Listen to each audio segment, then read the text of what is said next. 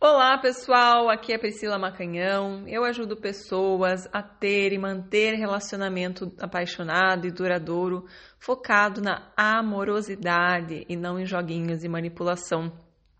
Hoje eu vou ler a história aqui de uma aluna do Método Deusa do Amor. Ela ganhou esse podcast analisando aqui o histórico de relacionamento dela uh, porque ela foi uma das primeiras pessoas a se inscrever, tá bom? Uh, e eu vou ler aqui a história dela, é interessante, e espero que vocês gostem e que realmente ajude vocês também em algum aspecto da vida de vocês, tá? Conheci um rapaz da minha cidade numa boate, eu com 24, ele 27 anos. Ele se mudaria em 30 dias para um estado vizinho para assumir um cargo de juiz. Levei os encontros sem expectativa nenhuma. Choveria mulher para ele lá. Mas dei o meu melhor. Na primeira vez que transamos, com duas semanas, fiz um jantar. Num outro encontro, fomos para um hotel e levei Chandon para comemorar a aprovação. Ele ficou muitos anos trancado, estudando, e eu numa fase muito livre. Ele me propôs de me levar em lugares caros quando das vezes que ele voltasse, mas eu fazia não discreto com a cabeça. Eu estava recém-formada, desempregada, começando a estudar para concurso.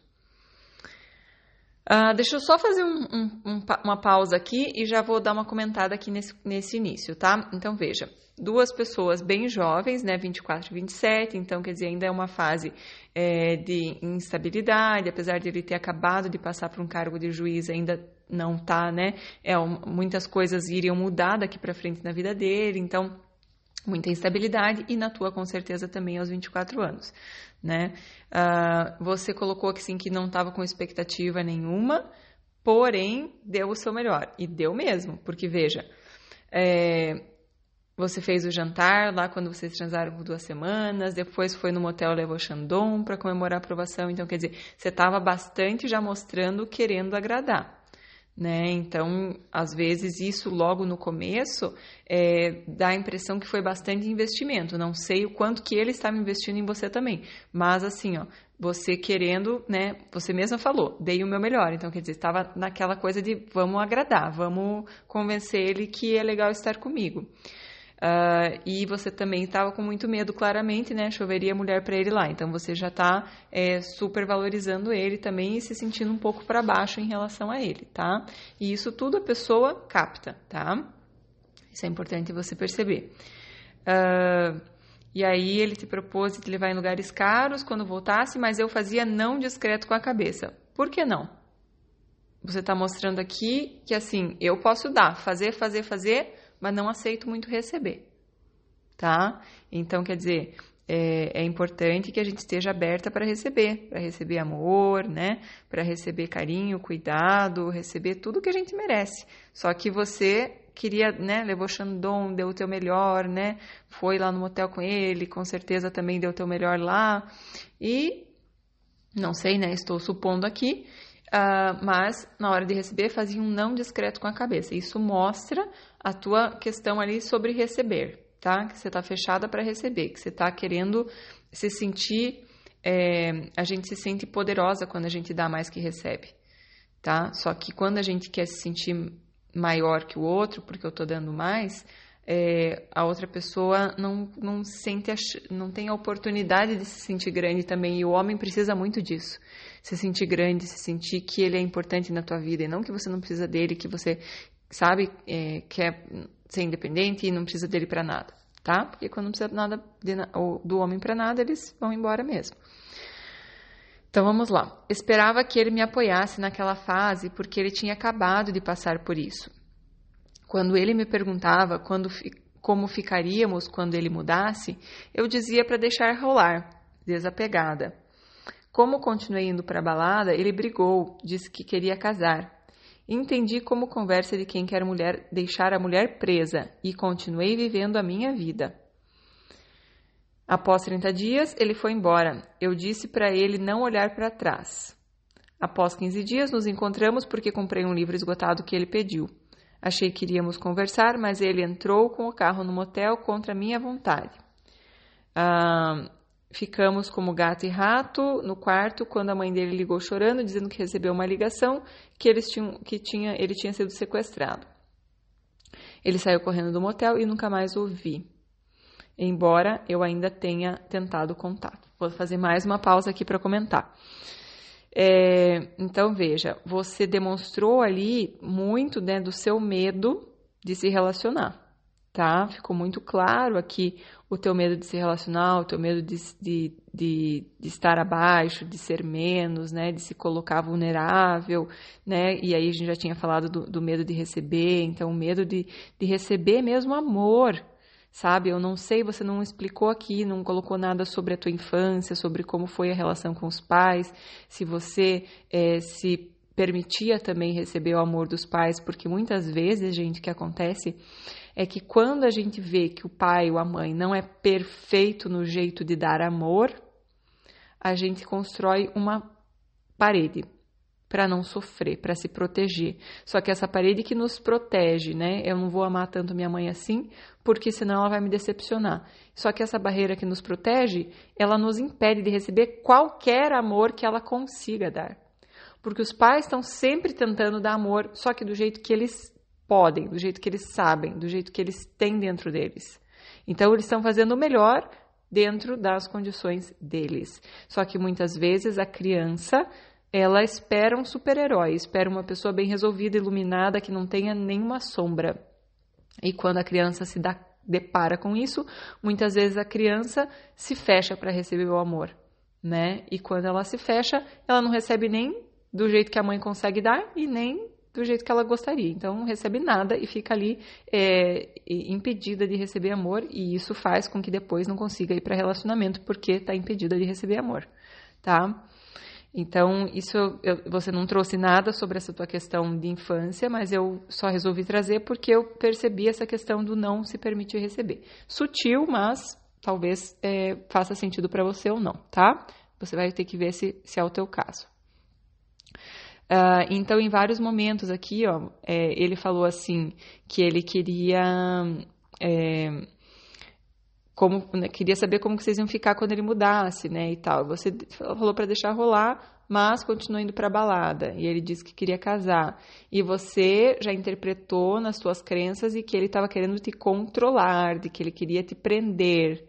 Então veja, é, Claro que pode ser isso, mas é importante ver o que, que ele está oferecendo, né? Então, talvez ele estivesse disposto realmente a levar um relacionamento sério desde então, né? Então, é uma questão de de cada caso é um caso, a gente precisa analisar, mas às vezes a gente está com tanto medo de se machucar no amor que a gente já começa a olhar, não, não, acho que ele está querendo me deixar presa, vou continuar indo para balada porque assim eu não me apego, eu fico desapegada, assim eu estou vivendo minha vida, assim eu não me decepciono, aquela coisa, né? Eu não vou ficar aqui porque senão eu vou me machucar. E aí eu começo a meio que boicotar. Não, eu continuo indo para balada, continuo fazendo tudo é, como se eu não tivesse com ele. E aí ele também não gostou, né? Se sentiu inseguro com isso e, e brigou e, e, aí você, a hora que ele, né, é, que ele foi embora, você disse para ele não olhar para trás, tipo assim, também não volta mais. Né? Então ficou uma questão assim mal resolvida mesmo, né? Porque é, dá a impressão que foram duas pessoas que ficaram com medo e acabaram se afastando em função do medo mútuo. Claro que tem muitas coisas aqui que pode ser realmente que ele é, tivesse querendo se deixar presa e, e, e, enfim, continuar a vida dele, mas, enfim, não foi o que pareceu aqui, né? Às vezes a pessoa com 27 anos ainda não tá nessa, nessa vibe, né? Ele talvez tenha realmente gostado de você, mas a gente não sabe. Uh, acredito que sim, né? Porque a história continua. Inclusive, quero te dizer que a tua história é muito interessante, dá vontade de continuar lendo, vira, dá para virar até novela. Uh, e aí, então, depois dessa ligação, ele saiu correndo. Uh, e nunca mais você viu, embora tenha tentado contato. Dez anos depois, numa constelação familiar, descobri que tínhamos ficado presos. Mandei uma extensa carta por e-mail depois de dez anos, dizendo tudo o que eu não tinha dito, o que eu não quis, que eu não quis criar expectativas para não me machucar, que eu tive medo, mas que eu o amei e ele não respondeu. Vivi um luto por ser, ter sido ignorada, mas eu segui. Veja, minha querida, outra coisa, quando a gente faz a constelação familiar e tal, é importante às vezes dizer essas coisas que ficaram entaladas, né? Você teve, você amou ele, mas você teve medo e, e é muito mais importante do que esperar uma resposta é a gente tirar isso de dentro da gente, né? Mas você colocou o foco no que poderia vir disso. E aí você se sentiu decepcionada, né? Você se sentiu rejeitada, enfim. Você não sabe o que estava acontecendo na vida dele. Às vezes ele estava num relacionamento, às vezes ele estava, enfim, não importa né? Então, só que você fez isso baseado na, na expectativa do que viria de, de, falar tudo isso, de ter coragem de tirar isso de dentro de você e falar, que foi super importante para você falar isso, sabe? Deixar verbalizar esse amor que estava ali, é, né, interrompido, que estava ali dentro de você, uh, que você não teve coragem de deixar sair, tá? Uh, e aí você falou assim, não quis criar expectativa para me machucar, porque eu tive medo, mas eu amei. Então foi exatamente o que pareceu que você estava sentindo mesmo, só que talvez aos 24 anos você não soube verbalizar, né? E agora você conseguiu, que foi ótimo. Uh, ele não respondeu e três anos e meio, de, e meio depois ele respondeu o tal e-mail perguntando se eu estava viva. Fiquei puta, mas quis ver o que ele queria. Então perguntei o que ele queria responder no meu e-mail depois de tanto tempo que eu não tinha entendido, nem tinha ficado claro. Ele respondeu que, limpando a caixa de e-mails, achou meu, lixo, meu e-mail no lixo e queria saber como eu estava, como estava a minha vida. Respondi que a desculpa dele foi criativa e que achava que quem tinha algo para contar era ele, afinal tinha sumido, mas que ficasse à vontade para responder só depois de 14 anos, irônica, ou me ligar e dei o número do celular. Ele respondeu que estava fazendo mestrado, que riu muito com a minha resposta e que me perguntou se eu tinha Telegram e me perguntou se eu tinha Telegram. Fiquei chocada com a imaturidade, afinal eu já tinha dado meu número e pedido para me ligar. Então respondi: Fico muito feliz com seu mestrado, você sempre gostou de dar aulas, mostrando que eu lembrava de detalhes dele. Estou em home office, mas é, não continuei uh, para ele me ligar e para contar o resto. É, fechei dizendo que esperava que os pais dele estivessem bem, porque era um grupo de risco do Covid, é, e um abração. Mas ele sumiu de novo. Pergunta. Se ele reaparecer e eu ainda estiver solteira, o que eu faço? Tenho a impressão de que as coisas têm, seu. É, têm que ser do jeito dele e eu não me relaciono dessa forma. Isso é muito mal resolvido para mim, porque nós nunca sentamos para conversar. Beijo, obrigada por tudo, Ellie. Querida, veja, para começar, né, o fato da né, a pergunta que, que eu não esperava essa pergunta sua. Mas quando eu li essa pergunta, o que me veio é, foi assim: mas está presa mesmo nele até hoje. Porque veja, nesses anos todos que você, né, trouxe aqui, que deu no total aí 14 anos até, né, entre uma, né, desde a, dos 24 até agora, uh, você não me relatou nenhum outro relacionamento aqui. Eu não sei se aconteceu, se não aconteceu, né? Mas talvez se aconteceu não teve tanta importância porque você não mencionou. E esse aqui era um podcast com o seu histórico de relacionamento. Então, é, nenhum deles parece que mereceu a sua, a sua história aqui. Nenhum deles entrou, né? E isso eu só estou mencionando porque dá a impressão que você ainda está presa nessa relação, ainda está presa nessa expectativa do que poderia ter sido e tudo mais, sabe? E isso é negativo, porque a vida tem infinitas possibilidades. E às vezes a gente fica, coloca uma na cabeça e fica muito focada naquilo e dá aquela visão de túnel, né? Como se não tivesse mais ninguém em volta, eu só enxergo essa pessoa. Então, e isso faz com que a pessoa também não, não, não apareça, né? Então, não, não vi ali qual eram uh, os outros teus relacionamentos. Senti muita raiva, muita reatividade da tua parte quando você respondeu, né? Então, uh, quem teria que falar alguma coisa era você. É, você falou assim, é criativa a sua resposta, tipo assim, você tá mentindo. É, então, assim, essas coisas às vezes a gente a gente finge que não viu, sabe? Porque é, é uma linguagem um pouco, né, passiva-agressiva, assim, né? Tipo, ai, criativa a tua resposta, sabe?